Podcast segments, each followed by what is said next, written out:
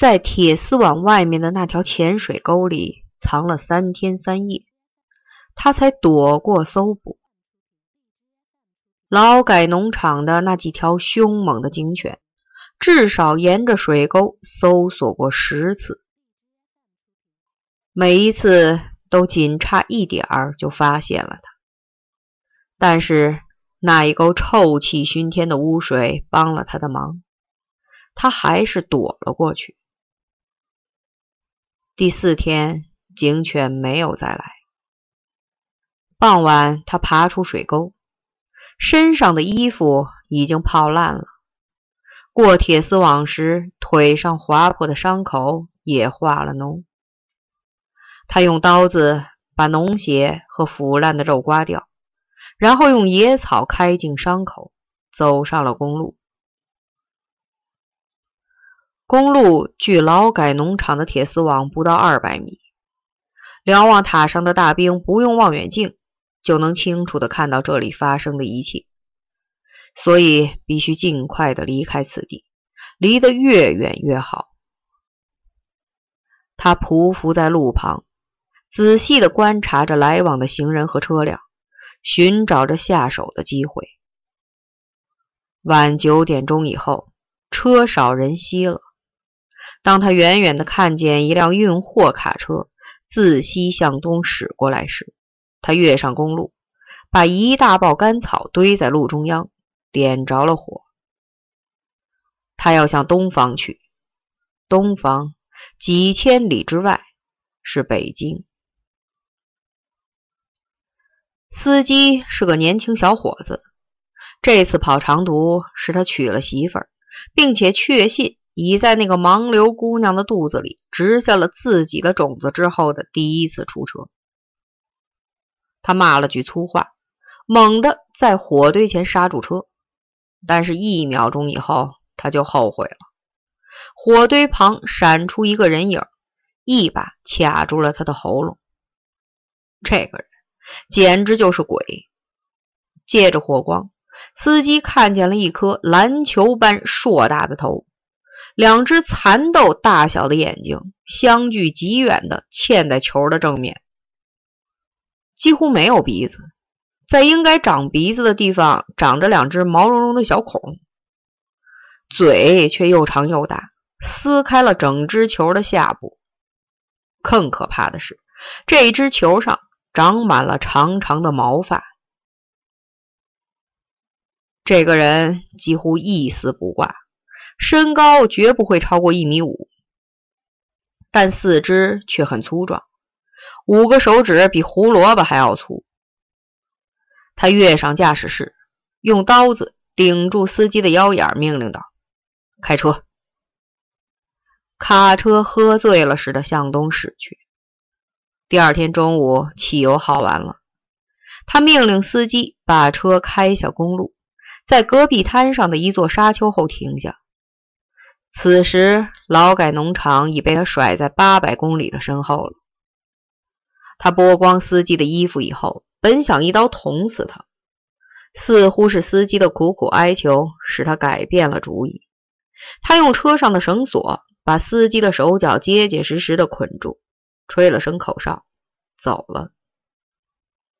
一个多月以后，人们在这里发现了一辆燃油耗干了的汽车。和一具风干了的尸体。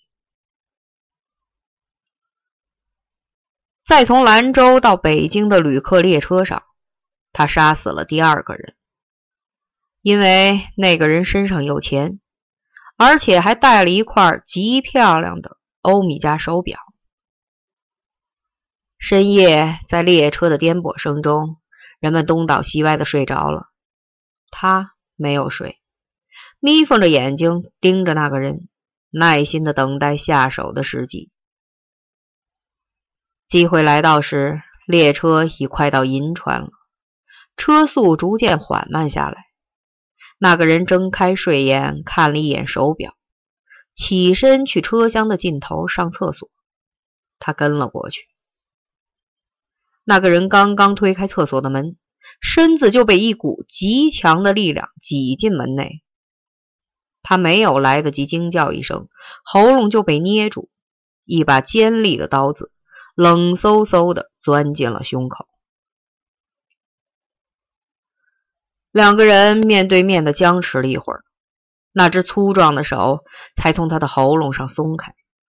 他的身子软软的瘫倒在便坑上，眼睛大睁着望着窗外。我叫土匪，你要是觉得死的冤枉。让你的魂儿上北京去找我。凶手摘他的手表时，认真的说：“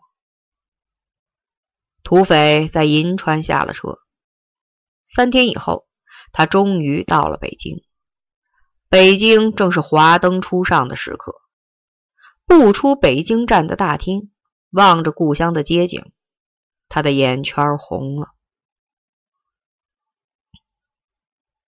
为了赈济父母被关押而失去生活来源的老红卫兵，刘南征决定搞一次大规模的行动。行动被命名为“正义的使者”。最初有人建议抢银行，国家政权都已经被人家抢劫走了，我们为什么不能抢劫银行呢？刘南征断然拒绝了。共和国是人民的。银行也是人民的，那些人可以与人民为敌，但是我们不能。砸商店也不行。经过调查研究，发现商店里没有现金，不能解燃眉之急。最后，陈北江替刘南征下了决心，砸抢外地造反组织的驻京联络站。他没有钱。而且从本质上说，所有的造反派都不是什么好东西。正义的使者应该给他们以惩罚。哪个联络站最有钱？中央文革小组最支持谁，谁就最有钱。午夜，全国纠叛徒联络站的北京办事处仍是一片繁忙，工作人员们都在极其严肃认真的工作着。刚才他们着实的兴奋了一阵，因为从国民党的旧报纸上又发现了一批叛徒的名单，而这些叛徒现在已经深深的钻进了党内，终于为共和国清除了一批可怕的定时炸弹。他们为自己的使命感到神圣和骄傲。突然，门被撞开了。二十几个彪形壮汉闯了进来，为首的是个又高又壮的小伙子。他紧绷着脸，以不容置疑的口吻宣布：“我们奉造反总部的命令来查封这个办事处，限你们在五分钟内交出公章和全部现款。”办事处的头头是个戴眼镜的大学生，他态度傲慢地说：“我们不听什么总部的命令。”我们只服从中央文革。刘南征的眼睛里射出一道凶狠的目光，逼视着眼镜，咬着牙说：“你们就是中央文革下出来的王八羔子！”眼镜惊愕的看着刘南征，愤激的抗议：“你竟敢攻击中央文革！你们是……”刘南征跨上前。左手抓住眼镜的衣领，把他从地上拽下来，右拳抡圆了，在那张瘦小的脸上猛击着，最后一拳击在眼镜的左胸上，咔嚓一声，肋骨断裂了。办事处的全体工作人员都挨了打，不过最惨的是一个女大学生，她骂人了，骂刘南征他们是土匪强盗。田建国用双手抓住他的头发，来回抡了几圈，然后又把他的头按在自己的身前，用穿着皮鞋的脚从下面发疯似的踢他的脸，足足踢了五分钟。但是，一直到昏死过去，女大学生没有哭叫一声。据说，这个工作严肃认真、一丝不苟的女大学生姓江。在以后的一年多时间里，人们一直称她为江姐。江姐以后没有嫁人，她知道自己的五官相貌是吓人的。又据说，文革结束以后，他畏罪自杀了。公章和介绍信很快就交了出来，钱很少，不足二十八元。陈北江仔细地搜检所有的办公桌和文件柜，把大捆的资料堆在地上，泼了些油墨，点着了。